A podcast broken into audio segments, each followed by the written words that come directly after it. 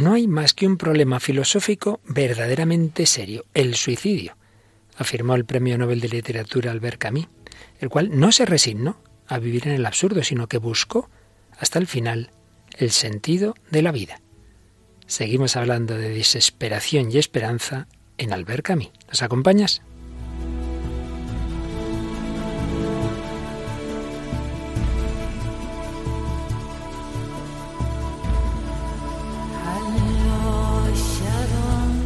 El hombre de hoy y Dios, con el padre Luis Fernando de Prada. Un cordial saludo, mi querida familia de Radio María. Una semana más, aquí estamos en El hombre de hoy y Dios, entrando en ese corazón del hombre contemporáneo, con la ayuda de grandes personajes que han pensado, que han sentido en esa sintonía del hombre de hoy, aunque ya hace años moría Albert Camus, pero sigue siendo uno de los exponentes de algunas posturas existenciales de muchos hombres de hoy. Y es que estamos tratando desde hace bastante tiempo de la esperanza, estamos en esa parte de la desesperanza, de cuando se piensa que la vida no tiene sentido, que no podemos esperar nada grande, y ahí se ha solido clasificar al ver Camus, pero como empezamos a ver el día pasado, se iba abriendo a otras posibilidades. Seguiremos viéndolo hoy, nos acompaña Paloma Niño. ¿Qué tal, Paloma? Muy bien, padre Luis Fernando, un saludo para todos los oyentes. Y nos acompañan, como siempre, oyentes del mundo entero. Y Paloma nos trae alguna de los de los mensajes, de los comentarios en Facebook, ¿verdad? Sí, hemos recibido muchísimos, pues comentando que es un gran programa, que les ayuda mucho, pues tanto desde España como desde Nicaragua y bueno, pues desde un montón de lugares. Pero vamos a leer precisamente uno que nos llegaba desde Nicaragua. Nos decía Rita Martínez. Hola, saludos desde Nicaragua. No tengo palabras para describir lo que para mí significa el programa. Desde que lo empecé a escuchar hace ya más de dos años, más o menos. Cada cosa que escucho, cada tema, me hace sentir lo ilimitado de la inteligencia humana.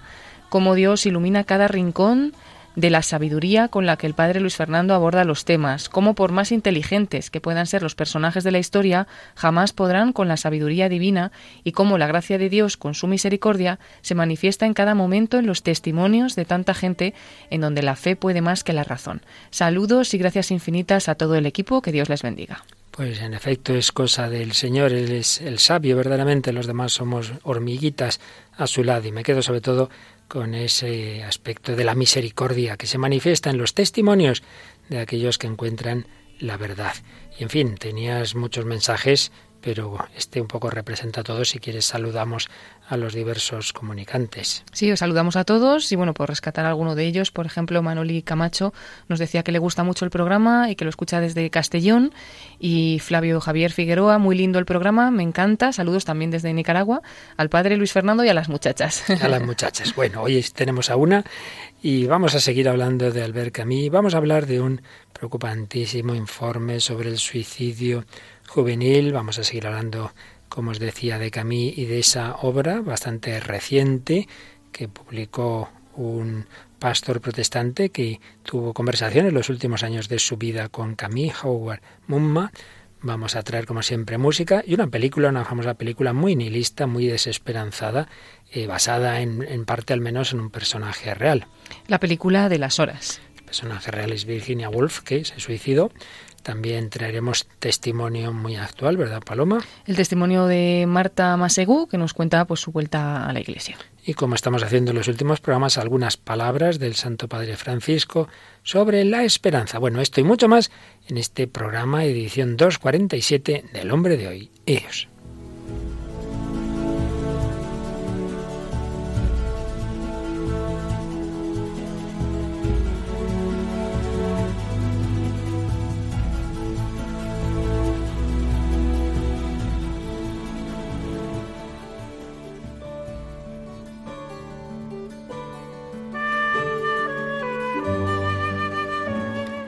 Cada día, cerca de 3.000 personas ponen fin voluntariamente a su vida en el mundo y al menos 20 intentan suicidarse por cada una que lo consigue. Son cifras escalofriantes, pero todavía podríamos pensar que es peor saber que el suicidio es la segunda causa de muerte entre jóvenes de 15 a 29 años en el mundo, según la Organización Mundial de la Salud.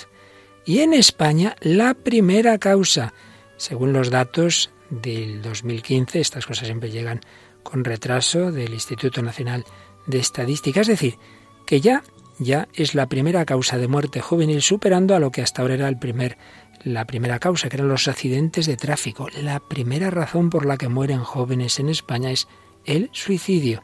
En 2015 se suicidaron 218 varones y 78 chicas, y por debajo todavía de los 15 años, 7 niños y una niña. La Fundación ANAR ofrece un teléfono de ayuda a niños y adolescentes. Informa de que en 2013 telefonearon por problemas de autolesiones 176 niños. En 2016 el número subió exponencialmente a 1.373. En cuanto a casos de intentos de suicidio, en 2014 llamaron 547, en 2016 1.598. Según Diana Díaz, directora de este teléfono, se trata de un problema muy serio que está proliferando cada vez más también por modas que circulan por Internet. Cuando contactan con nosotros, dice, la mayoría de los jóvenes nos confiesan que sufren soledad, aunque estén acompañados. No mantienen comunicación con sus padres y se encierran en las redes sociales. Ese no es el lugar para liberar su angustia, debería serlo la familia.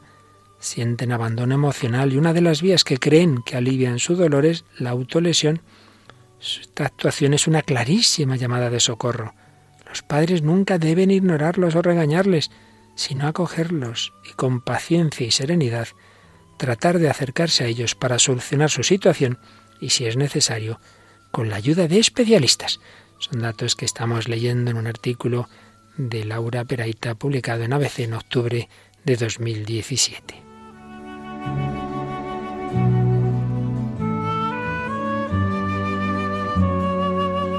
El suicidio ciertamente puede tener muchísimas causas, no vamos a ser simplistas, a veces es una pues bueno, una enfermedad biológica dura que bloquea el pensamiento, es cierto.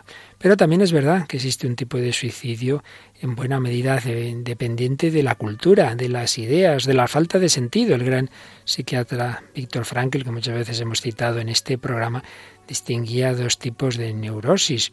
Una, las, las de causas, pues como digo, patológicas, biológicas, pero también hablaba de la, neurosis noógena que decía él, es decir, aquellas que vienen por ideas o falta de ideas, por falta de sentido. Bueno, pues también, sin ninguna duda, una de las razones de que tanto aumente el suicidio en Occidente, mucho más que en otros lugares, hay naciones muy pobres que no tienen tiempo a pensar en nada de esto, pues es precisamente la falta de sentido. Se puede tener de todo, sin embargo no tener un motivo para vivir, para luchar, y niños educados también todo se les da fácil, en cuanto llegan problemas se hunden ahí en la miseria y, y la solución fácil y encima ese riesgo que oíamos de, de modas que vienen, de juegos tremendos, de estas comunicaciones a través de redes sociales.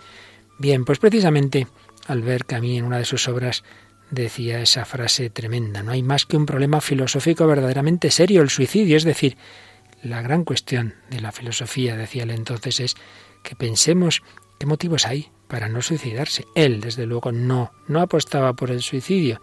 Por eso, como ya empezamos a ver el día pasado, aunque se le suele clasificar entre ese tipo de pensadores de la desesperanza, no, no, no es verdad. Fue poco a poco caminando, buscando motivos para la esperanza, incluso todo hace pensar que al final de su vida se estaba acercando a la fe cristiana, a pesar de que había vivido en el ateísmo. El absurdo que se encontró camino en el mundo, en la vida, a muchos les lleva al suicidio pero él fue caminando del absurdo a la esperanza. Lo iremos viendo hoy en continuidad con las reflexiones del día pasado.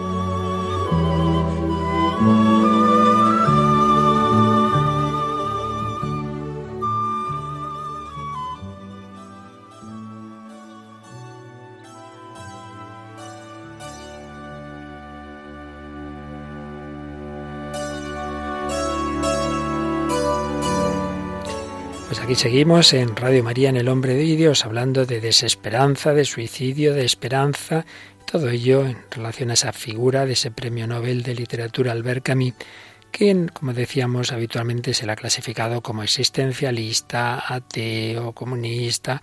Bueno, todo eso se queda corto cuando se le conoce más a fondo y sobre todo después de la publicación de una obra de un pastor protestante que tuvo diálogos muy interesantes pero que fueron privados, eh, Howard Mumma con Albert Camus, pero que al cabo de medio siglo le ha parecido que no debía irse a la tumba sin contar esas conversaciones, porque eran privadas, pero ya fallecido Camille 50 años después no revelaba ningún secreto ni nada malo, sino pues esos diálogos que tenían de los que él tomaba nota después y se han publicado con el título El existencialista hastiado, conversaciones con Albert Camus, Howard Mumma. Un librito eh, en voz de papel que, que, vale la pena y que tiene una introducción estupenda de José Ángel Ajejas, que el otro día ya leíamos algo de ella y vamos a seguir resumiendo, porque para este tema de la esperanza es muy ilustrativo el caso de, de Camille, que pues ante los grandes problemas que ve en el mundo, ante el problema del mal, como ya comentábamos, lo que refleja en esa novela La peste, que nuestra colaboradora Mónica del Álamo nos explicó el día pasado, ante eso, pues ciertamente llega una situación de, entrada de pensar que el mundo es absurdo. Pero explica a Jejas que el absurdo de Camille no es la nada de Sartre. Y no podemos considerarle como existencialista sin más. Y de hecho, él rechazó esa, esa consideración. No, no es el absurdo la nada de Sartre. ¿Por qué? Porque para él el absurdo era un interrogante, era un método de acercamiento a la realidad, no la realidad misma. Venía a ser una especie de, de duda metódica, una manera de de pensar, pero de, de, un reto que hay que, de plantear un reto que hay que superar. La obra de Camille, nos señala Jejas, no es desesperada en el sentido en que lo es eh, la de Sartre. Por eso no es existencialista en el sentido sartriano de lucha con el absurdo que supone la existencia del hombre y la negación de Dios y de compromiso por el destino arbitrario del hombre, porque no hay nada que pueda salvarlo de sí mismo. No, no es este el planteamiento de Camille. Las últimas palabras de, de esa novela, La peste, que comentábamos el día pasado, difieren claramente de ese planteamiento sartriano. Termina así La peste. La narración que aquí termina, por no ser de los que callan, para testimoniar a favor de los apestados, para dejar por lo menos un recuerdo de la injusticia y de la violencia que les había sido hecha, y para decir simplemente algo que se aprende en medio de las plagas, que hay en los hombres más cosas dignas de admiración que de desprecio. Una afirmación muy positiva, la última frase de la peste, en los hombres hay más cosas dignas de admiración que de desprecio. Por tanto, la realidad no es tan negativa como podríamos pensar.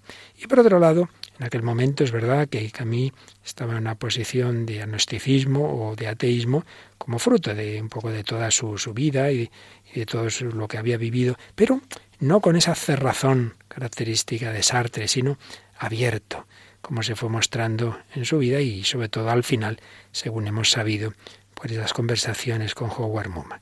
Por otro lado, él dejó muy prontito ese Partido Comunista, el que se había listado, pues buscando la justicia, pero se dio cuenta de que no, que no era verdad, que había una ideología que le dictaba el sentido que debía tener su creación artística y que al final, pues ahí se iba a lo contrario de lo que él pretendía. Y señala a Jejas eh, cuatro claves de, interpretación, cuatro categorías en su obra eh, que son fundamentales para entenderla. El absurdo, la nostalgia, la justicia y la rebelión. Absurdo, nostalgia, justicia y rebelión. Absurdo. Categoría esencial en él sin duda, pero es traducción práctica de la ausencia de finalidad que caracteriza toda la filosofía moderna, podemos decir, y que está representada en esa obra que ya mencionábamos también el otro día, el mito de Sísifo. Pero ahí lo que hace que es levantar acta de lo que hay en la filosofía moderna. El mundo, según lo presenta esta, la realidad no tiene un sentido, una razón de ser, pero no es que esté defendiendo eso que a mí, es lo que se encuentra, pero en realidad el hombre, consciente de que acaba con la muerte, anhela en su corazón encontrar un sentido a la vida.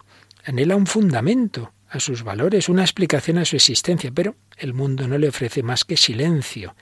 La razón humana se pregunta el por qué, pero la filosofía moderna le dice que no, que no se lo pregunte, que no puede conocer con certeza más que aquello de lo que tiene experiencias sensibles, el cientificismo, y esa misma filosofía le obliga a renunciar a toda respuesta válida. Pero para que a mí eso es una injusticia. Esa es la injusticia radical. Eso es lo que denomina de entrada el absurdo. Luego preferirán usar esa palabra precisamente para que no se le identifique con Sartre. Entonces del absurdo pasa a la nostalgia, porque el ser humano ante esa experiencia tiene nostalgia de una inocencia perdida, de un supuesto estado natural del ser humano, en el que no haya ofensas morales, una nostalgia de justicia.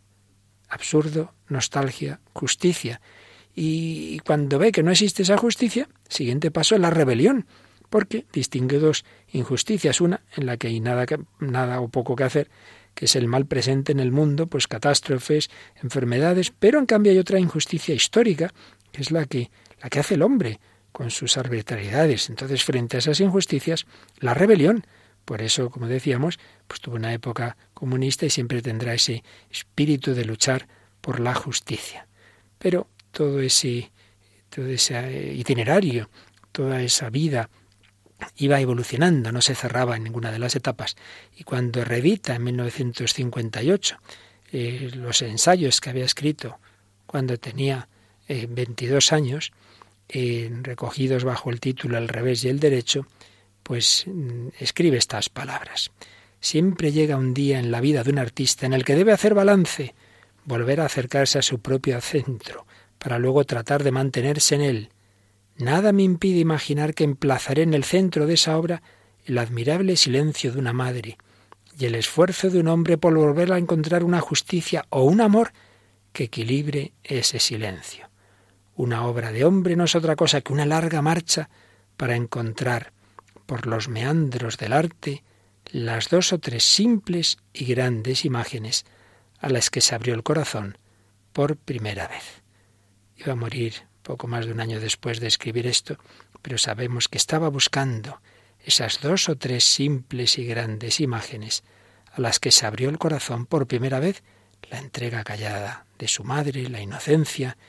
Sí, era un hombre que se le ha clasificado en el absurdo, como ocurrió con, con Ionesco, al que se le calificó como creador del teatro del absurdo, pero tanto Ionesco como, como Camille no se querían quedar ahí, no, no.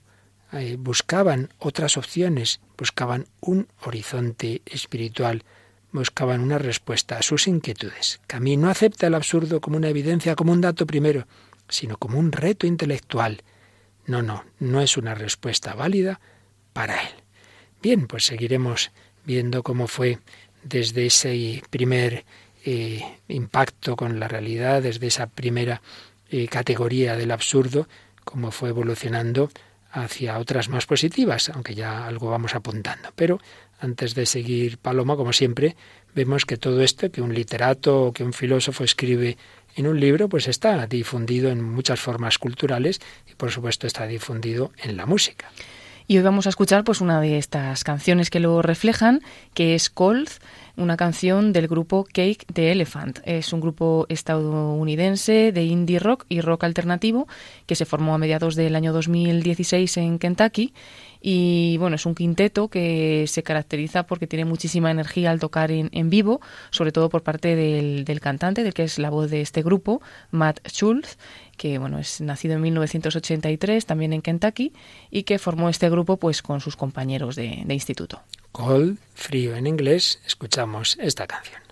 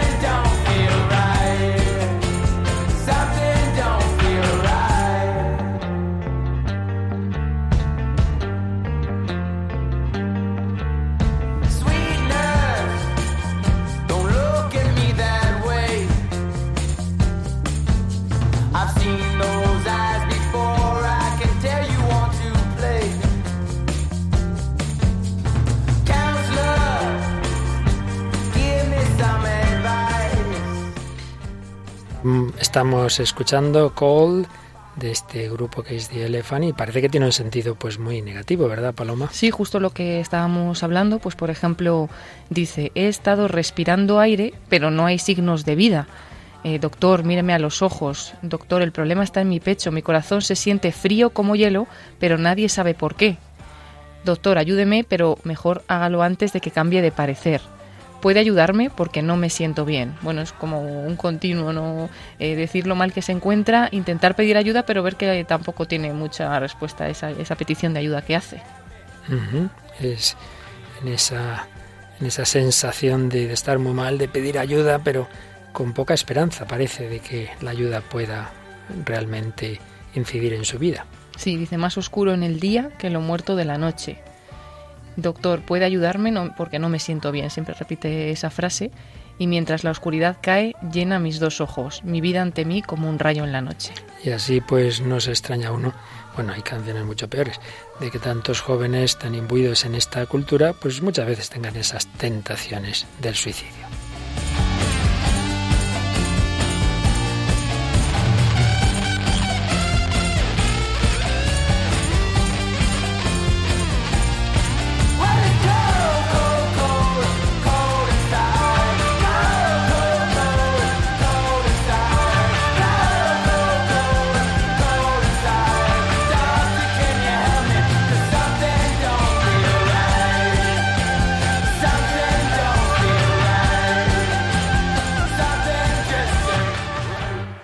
Pues es la canción Cold, frío, de este grupo estadounidense, con un sentido más bien negativo.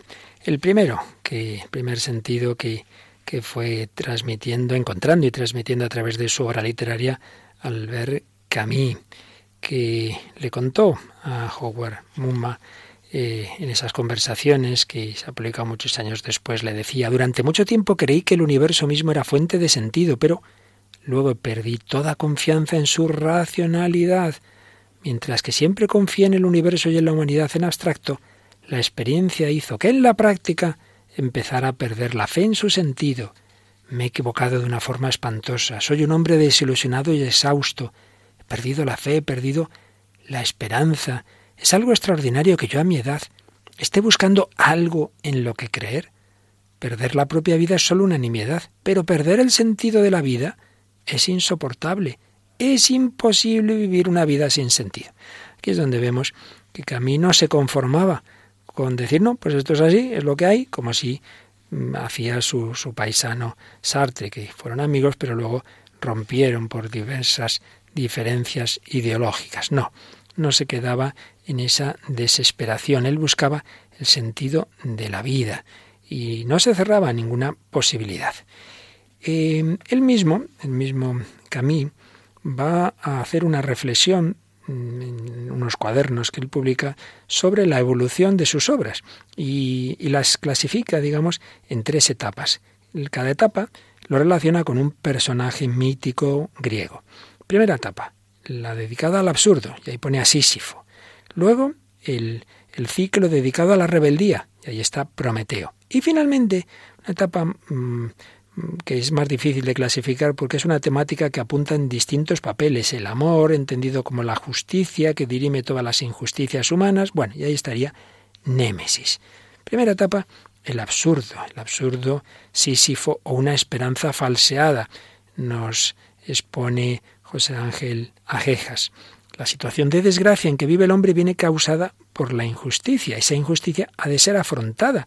Por supuesto, en su juventud Camille piensa que eso tiene que ser siempre desde un planteamiento meramente inmanente. De hecho, como ya vimos el día pasado, pues él va a rechazar toda, toda eh, alusión a una trascendencia, a la religión, a la vida eterna. Le parece que eso no es bueno, que eso es dejar de, de vivir lo positivo de, de, la vida concreta, perder las, las alegrías humanas, inmanentes, y por eso, convencido de que la palabra puede crear la realidad, apuesta por imaginarse a un Sísifo dichoso, feliz.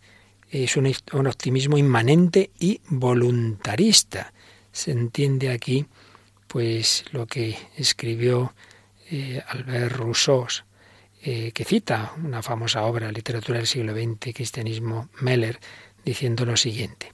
El culto de la dicha, al rehusar lo absoluto, pierde la esperanza y para suplirla recurre al optimismo. Es muy verdad. Cuando el hombre no tiene la esperanza trascendente, bueno, pues, pues recurre a un optimismo. No, hombre, no, tranquilo, todo saldrá bien. ¿Y por qué? Para quien mida la realidad de la desgracia de este mundo, el optimismo no puede ser más que una ingenuidad o una necedad. Para disimular la pérdida de la esperanza, el siglo de las luces no teme erigir esta ingenuidad en dogma y crea la cosa con la palabra. El dogma del progreso que ya vimos hace tiempo en nuestro programa, no, no, las cosas van a ir siempre mejor, pero ¿por qué? ¿En qué se funda usted para decir esto? Primera etapa, ese, ese absurdo de Sísifo, pero eh, intentar salir de él con un optimismo ingenuo. Eh, sí, rechaza el suicidio porque el absurdo no es la realidad, hay que ver lo positivo, pero va a ir a un segundo momento, que es el de Prometeo, que es la libertad, el, el, hombre que dice, bueno, pues tengo yo que usar mi libertad, tengo que luchar, pues por lo menos voy a hacer el bien que yo pueda en las injusticias de este mundo, y es lo que hace aquel médico en la, la novela La peste que comentábamos el otro día, es esa lucha por la posible justicia, pero que también tiene que llegar a, a concluir que no puede hacer gran cosa. Parece también esta actitud en, en la obra de Los Justos, la religión de la dicha, eh, aparece ahí en esa, en esa obra y muestra el anhelo de eternidad que alienta el espíritu humano, pero que Camille sigue recortando entonces dentro de la inmanencia. Vamos simplemente a ser felices, lo que podamos ser felices en este mundo. Pero bueno, estoy hablando mucho, Paloma, y vamos como siempre, hacemos en este programa casi siempre, a, si antes hemos hablado de la música, vamos al cine. Y hay una famosa película hace algunos años, que está atravesada por todo este tema de la esperanza, la desesperanza, el absurdo, el suicidio. Es la película de Las Horas, que ya le hemos traído también en alguna otra ocasión al programa, eh, película de Estados Unidos del año 2002, dirigida por Stephen Daldry. Y bueno, el guion está escrito por David Hay, pero es una adaptación de la novela homónima de Michael Cunningham, que fue ganadora del premio Pulitzer en 1999. Toda la historia de esta película tiene lugar en el transcurso de un mismo día y trata sobre tres mujeres en diferentes épocas y generaciones, cuyas vidas quedan conectadas o se conectan a través de la novela de Virginia Woolf, Mr. Dalloway. Nicole Kidman encarna a Virginia Woolf en 1923 mientras escribía esta novela. Julianne Moore es una esposa infeliz que lee el libro en el año 1951 y Meryl Streep interpreta a una editora bisexual neoyorquina, una Mr. Dalloway moderna que cuida de un amigo escritor con quien tuvo un romance en su juventud y bueno, está en etapas avanzadas del SIDA y ha decidido prepararle una fiesta. Eh, recibió varios premios esta película, premios internacionales, incluyendo el Oscar a la mejor actriz para Nicole Kidman. Pues sí, la, de las tres mujeres, la que es real, la que es histórica es Virginia, Virginia Woolf o Woolf, inglesa. Y vamos a escuchar, sin embargo, un diálogo de esa otra mujer que interpreta a Meryl Streep, que está con una hija suya y entonces está en un momento de nostalgia. Escuchamos ese diálogo. Si me preguntaras cuándo he sido más Mamá. feliz, eh, ¿cuál fue mi momento más feliz? Lo sé, ya lo sé, fue hace muchos años. Sí, Lo único que estás diciendo es que fuiste joven.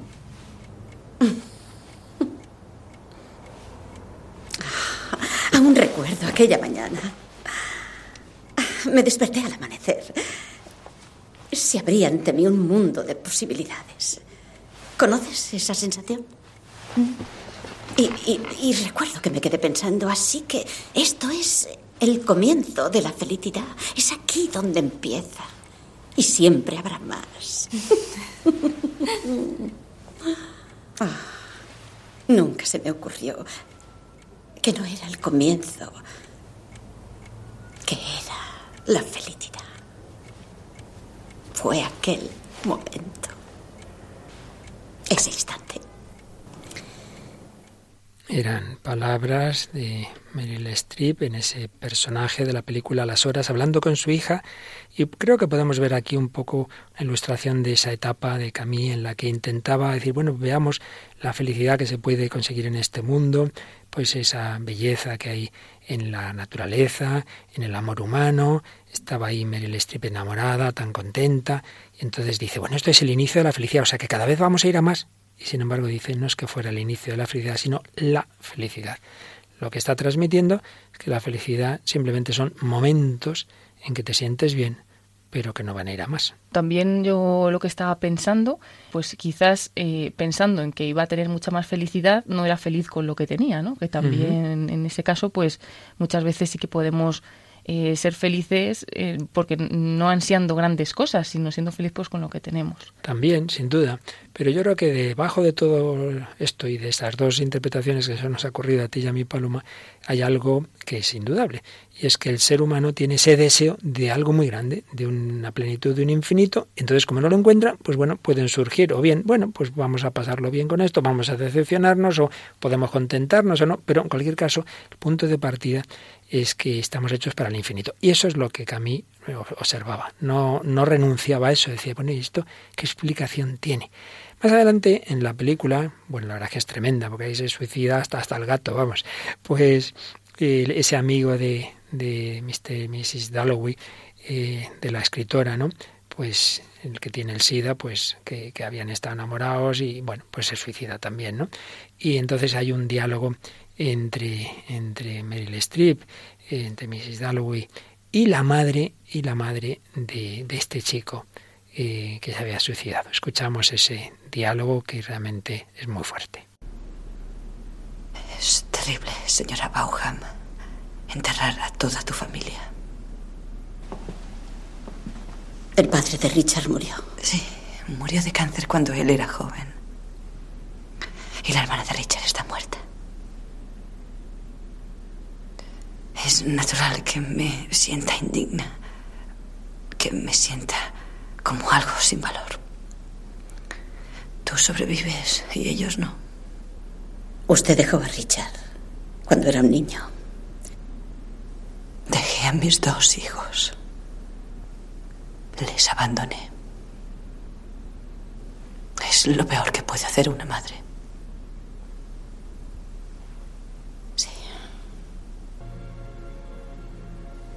Hay momentos en que estás perdida y crees que lo mejor es suicidarte.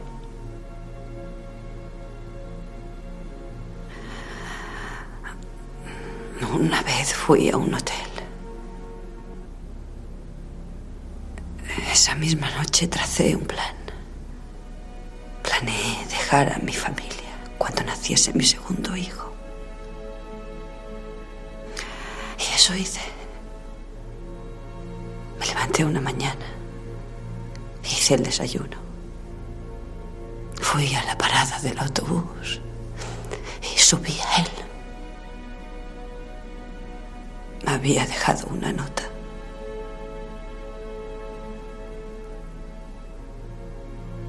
Conseguí un empleo en una biblioteca en Canadá.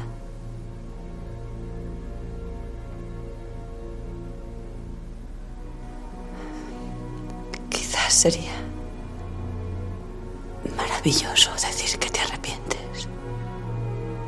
Sería fácil.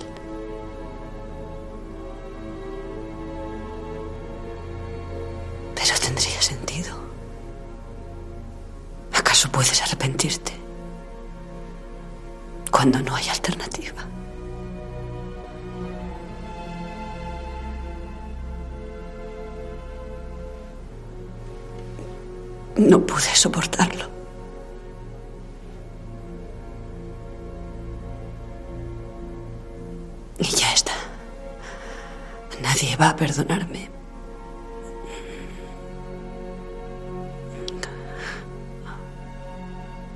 Era la muerte.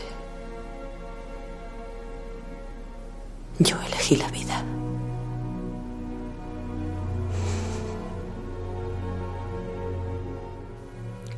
la muerte, la vida, yo elegí la vida, por cierto, no había caído yo, que aparece también esta alternativa en esa película que le gusta tanto a la generación joven de los 90, la de Transporting, donde esos jóvenes drogadictos dicen si eligen la muerte o si eligen la vida. ¿no? Bueno, pues aquí está todo ese tema de fondo, está si la vida tiene algún sentido, está la culpa, está el arrepentimiento, si no es si somos personas dignas o no, habla de que se veía como una persona sin valor y las malas salidas a esas situaciones. Una, que ya estuvo tentada, pero ella en concreto no la comete, el suicidio, pero otra, el abandono, es decir, yo no quiero cargar con mi familia, huyo, en fin, ¿qué te ha hecho pensar de este, este dialoguito que, que no es ninguna broma? No, me ha impresionado mucho y luego también ver cómo ni siquiera le servía el arrepentimiento, porque decía, eh, ¿por qué me voy a arrepentir si arrepentir no va a cambiar pues eso que yo he hecho? No sé, como todo sin sentido, como si ella viera toda su vida no solo mm, lo que ha pasado, sino también pues mirando hacia adelante todo un sinsentido total. No sé, me ha dejado sí, un poco... Sí, la verdad es que siempre que leemos eh, novelas o oímos pues fragmentos, vemos o oímos fragmentos de, en este caso de una película, desde estos planteamientos, claro, los que tenemos la gracia de la fe, de la esperanza, claro, quizás nos cuesta entender estas situaciones porque para nosotros, por un lado, decir, por duro que sea algo, siempre hay una esperanza y por graves errores que yo haya cometido hay un arrepentimiento, hay un perdón y hay un volver a empezar. Pero quien no tiene esto, pues podemos entender, ¿no? Que realmente es un agujero muy negro. Y estoy acordándome de aquel médico ya fallecido que cometió unos 10.000 abortos por sus manos, ¿no? Nathanson, que, que cuando se convierte y porque es, consciente que al principio no lo era, ¿no? De que con los abortos hacía sufrir a los niños y cuando se da cuenta siente un peso tremendo en su conciencia y, y, llega a la fe católica y es bautizado y entonces tiene esa alegría de saber que Dios realmente perdona todo, que su vida renace y encuentra una alegría y una esperanza cuando antes estaba sumido en, en la culpa y en casi en la desesperación. Es cierto. Y la respuesta de Dios siempre supera a cualquier terapia, que, que, no excluimos, por supuesto, que haya que hacer. Y es que, pues está siempre ese deseo del hombre, está ese vacío que no colma nada humano, están nuestros errores. Y bueno, pues es la historia de cada uno. Estamos hablando de la historia de, de Camille, pero siempre traemos algún testimonio más reciente pero que al final siempre parten de lo mismo, que el hombre tiene un deseo de infinito y si no encuentra al Dios hecho carne que lo sacie, pues va a ir buscando distintos campos y muchas veces si no encuentras la auténtica espiritualidad vas a buscar espiritualidades alternativas, si no tienes un agua limpia buscarás cualquier bebiducha por ahí y eso me parece a mí que es lo que traes en el testimonio que nos aportas en este día. Pues sí, es el testimonio de Marta Masegú, eh, actualmente pues tiene 31 años y disfruta animando a la gente a pasar ratos ante el Santísimo, pero no siempre ha sido así. Eh, apenas hace unos años estaba muy alejada de la iglesia. Pero bueno, por remontarnos un poquito a su infancia, nació y se educó en una familia católica de Tarrasa. Eh, son cinco hermanos, ella es la tercera. Y de niños, pues cuenta cómo iban con alegría los sacramentos, acompañados por sus padres, pero no siempre, porque tampoco les obligaban a ir a misa siempre. Incluso había épocas en que los padres pues no, no frecuentaban la iglesia, aunque mantenían la fe. En su colegio también había comentado que había profesores y compañeros que eran activos contra la religión y había gente que rechazaba pues a ella y a sus hermanos porque eran católicos y a otros niños católicos y se reían de ellos por eso y los profesores en algunas ocasiones lo permitían. Y ella cuenta que se mantenía firme en su fe, incluso con eso 10, 12 años y a pesar de las burlas Sabía que Jesús me amaba y que yo quería entregarme a él de alguna manera, dice. Y hacia los 15 años, pues tuvo un buen grupo parroquial de jóvenes. Sin embargo, bueno, en un momento dado en su parroquia empiezan algunos problemas. Eh, dice que un poco en el origen parece que había un sacerdote, como que desmanteló un poco ese grupo de jóvenes. Y ella en el proceso, pues eh, vio cosas o, bueno, entendió que había algunas envidias, traiciones por parte de algunas personas y eh, se quedó defraudada con la iglesia.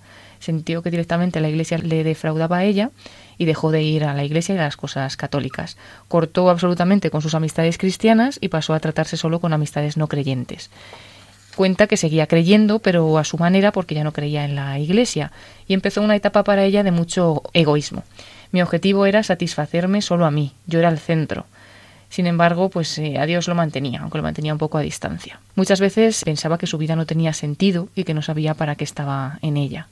Empezó a escuchar música, house, eh, máquina, música muy ruidosa, sobre todo para que no le dejara pensar en otra cosa, para que se pudiera evadir pues de esa falta de sentido y luego también tuvo unos problemas de salud pues que todavía le hundían más en, en ese vacío. En esa época pues conoció el mundo de la, del Reiki, de la nueva era, hacía rituales con piedras, algunas prácticas pseudoterapéuticas, pero que realmente no tienen validez científica y que por el contrario muchos exorcistas católicos han señalado que guardan relación con el mundo de ciencias ocultas y lo demoníaco, pues por experiencias de, de algunas personas. Pero bueno, Marta de todo eso no sabía nada en esa época, sin embargo buscaba algo donde refugiarse y dice que tuvieron un efecto negativo todas esas sesiones. Y bueno, por lo menos se dio cuenta de que, de que buscaba una espiritualidad porque como estaba dándole un poco la espalda a Dios, pues buscaba algo parecido. A los 26 años estaba muy triste, enfadada con la iglesia, pero se puso a colaborar con una parroquia porque siempre le han gustado mucho los niños y organizar cosas y entonces puso en marcha un centro de ocio juvenil infantil como para ayudar y dijo, bueno, lo pongo en marcha, hago aquí pues algo mientras estoy así que no sé qué hacer y luego lo dejo. Y sin embargo, cuando pasaba ante el sagrario, pues sentía como una llamada en su corazón, como si Jesús le dijera desde el sagrario, ven a mí, ven a mí. Un par de veces fue y allí, pues ante el sagrario sentía paz. Se animó después a hacer el camino de Santiago con jóvenes de la diócesis, sobre todo para conocer gente y meditar y pensar.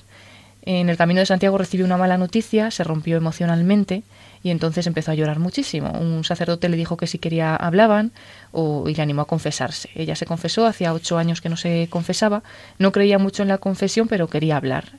Sin embargo, dice que sintió una, una gran paz.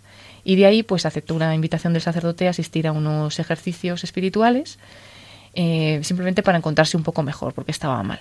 Al llegar a la casa de ejercicios, vio el ambiente, vio una monja y dijo, yo me voy de aquí.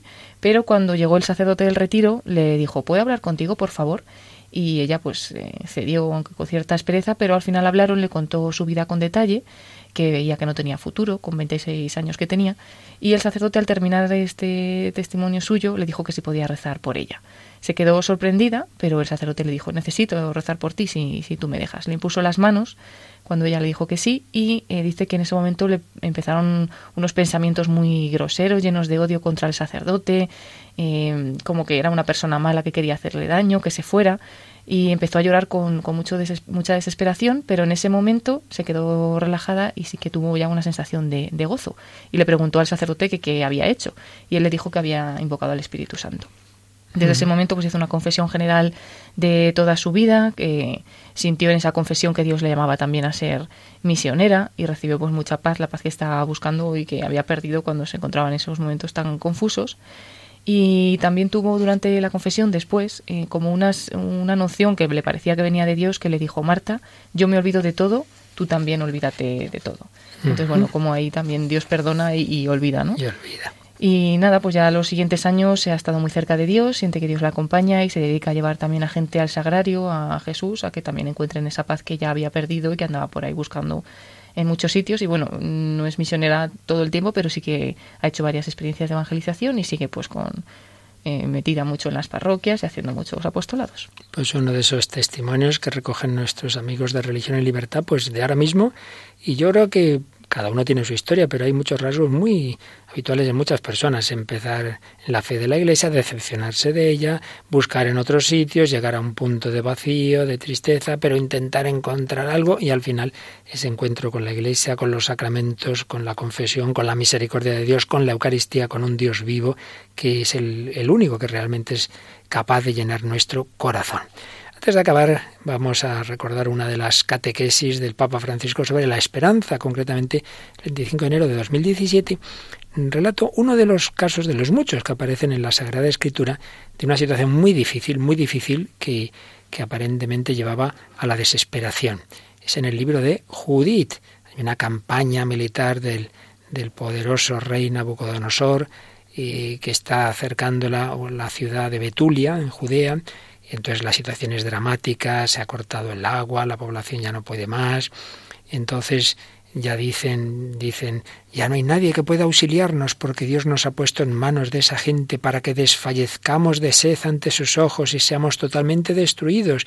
Piensan que Dios los ha vendido, recordaba el Santo Padre. El final parece ineluctable, la capacidad de fiarse de Dios ha desaparecido.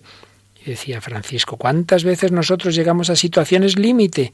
Donde no sentimos ni siquiera la capacidad de tener confianza en el Señor. Es una tentación fea.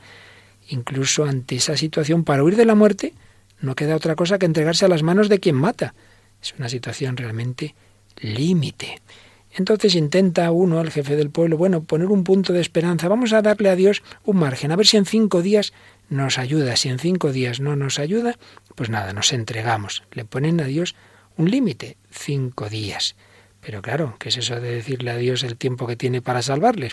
En esa situación aparece en escena Judith, una mujer viuda, de gran belleza y sabiduría, y entonces es la que habla con el lenguaje de la fe. ¿Qué es eso de tentar al Señor? No, hermanos, no provoquéis la cólera del Señor. Si no quiere socorrernos en el plazo de cinco días, tiene poder para protegernos en cualquier otro momento, como lo tiene para aniquilarnos en presencia de nuestros enemigos. Pidámosle más bien que nos socorra, mientras esperamos confiadamente que nos salve, y Él escuchará nuestra súplica si le place hacerlo. Y explicaba el Santo Padre, es el lenguaje de la esperanza, Llamemos a las puertas del corazón de Dios. Él es Padre. Judith llama a los hombres para llevarles de nuevo a la confianza en Dios. Con la mirada de un profeta ella ve más allá del estrecho horizonte propuesto por los jefes. No, no, no son cinco días. Confiemos en Dios. Nunca pongamos condiciones a Dios. Dejemos que la esperanza venza nuestros temores. Nosotros pedimos al Señor vida, salud, afectos, felicidad, y es justo hacerlo pero en la conciencia de que Dios sabe sacar vida incluso de la muerte, que se puede experimentar la paz también en la enfermedad, y que puede haber serenidad también en la soledad y felicidad. No, no somos nosotros los que podemos enseñar a Dios lo que debe hacer, lo que necesitamos. Él lo sabe mejor que nosotros. Sigamos ese camino de la confianza, de la espera en la paz, de la oración en la obediencia, el camino de la esperanza. La oración de la sabiduría, de la confianza y de la esperanza. Vamos a oír el resumen que el mismo Santo Padre hizo de su catequesis en español. El personaje bíblico de Judith nos muestra una mujer llena de fe y de valor, capaz de orientar a los hombres y mujeres de su tiempo, que se enfrentaban a una situación límite y desesperada hacia la verdadera esperanza en Dios. Ella nos enseña que ante las situaciones difíciles y dolorosas, el camino a seguir es el de la confianza en Dios y nos invita a recorrerlo con paz, oración y obediencia, haciendo también todo lo que esté en nuestra mano para superar estas situaciones, pero reconociendo siempre y en todo la voluntad del Señor. Como ella, tenemos que mirar más allá de las cosas del aquí y el ahora y descubrir que Dios es un Padre bueno que sabe todo lo que nos hace falta mejor que nosotros mismos. Nosotros podemos pedirle todo lo que necesitemos, pero siempre con la humildad necesaria para reconocer su voluntad y entrar en sus designios, aunque a veces no coincidan con los nuestros, pues Él es el único que con su amor puede sacar vida incluso de la muerte, conceder paz en la enfermedad, serenidad en la soledad y el consuelo en el llanto. Eran palabras del Papa Francisco en su catequesis de 25 de enero de 2017 sobre la esperanza. Este camino lo fue descubriendo poco a poco al ver que a mí todavía nos hemos quedado en, que veía que las soluciones que, iba descubriendo no, no, no eran suficientes. Veremos el próximo día, si Dios quiere, cómo fue eh, caminando, dando cada vez pasos, acercándose a la fe cristiana. Esa fe que expresa la hermana Glenda con su música y ya esperaba, esperaba en el Señor. Yo esperaba con ansia al Señor. Y Él se inclinó a mí y él escuchó mi grito. Me levantó, afianzó mis pies sobre la roca, aseguró mis pasos, me puso en la boca un canto nuevo, me puso en la boca un canto de alabanza a nuestro Dios. Muchos al verlo quedaron sobrecogidos. Muchos al verlo confiaron en el Señor.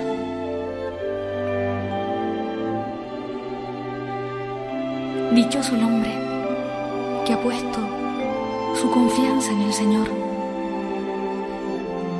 Dichoso el hombre que no acude a idolatrías que extravían con engaños. Cuántas maravillas has hecho tú, Señor Dios mío. Maravillas. Cuántos planes en favor nuestro. Eres incomparable. Intento decirles, intento contarles pero superan toda descripción. Sacrificios y ofrendas, me has abierto los oídos. No pides holocaustos ni víctimas. Entonces, yo digo, heme aquí.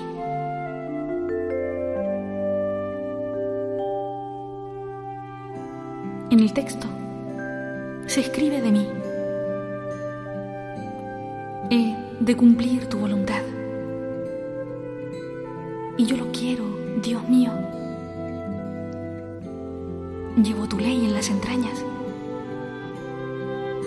proclamado el derecho a una asamblea numerosa. No he cerrado los labios. Señor, tú lo sabes. No me he guardado en el pecho tu justicia. He anunciado tu verdad. He anunciado tu salvación. No he negado tu lealtad y fidelidad a la gran asamblea. Por eso, Señor, no me cierres las entrañas. Por eso, Señor, que tu lealtad, que tu fidelidad me guarden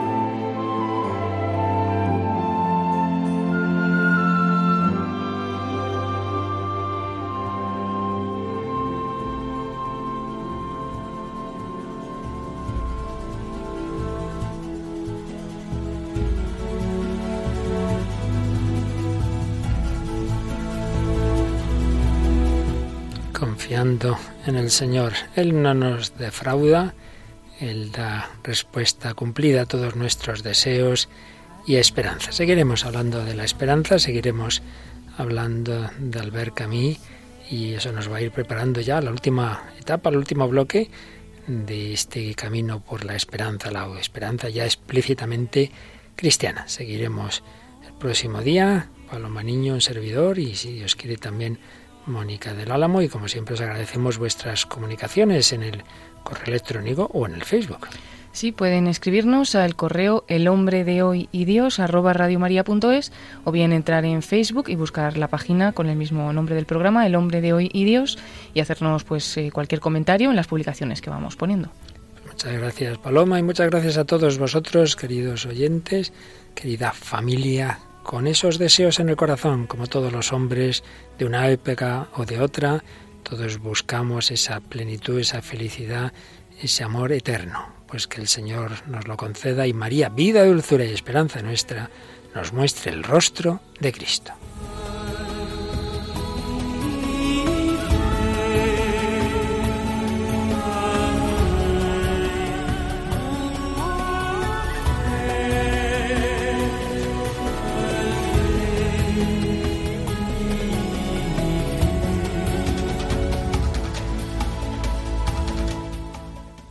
Así concluye El hombre de hoy y Dios, un programa dirigido en Radio María por el Padre Luis Fernando de Prada.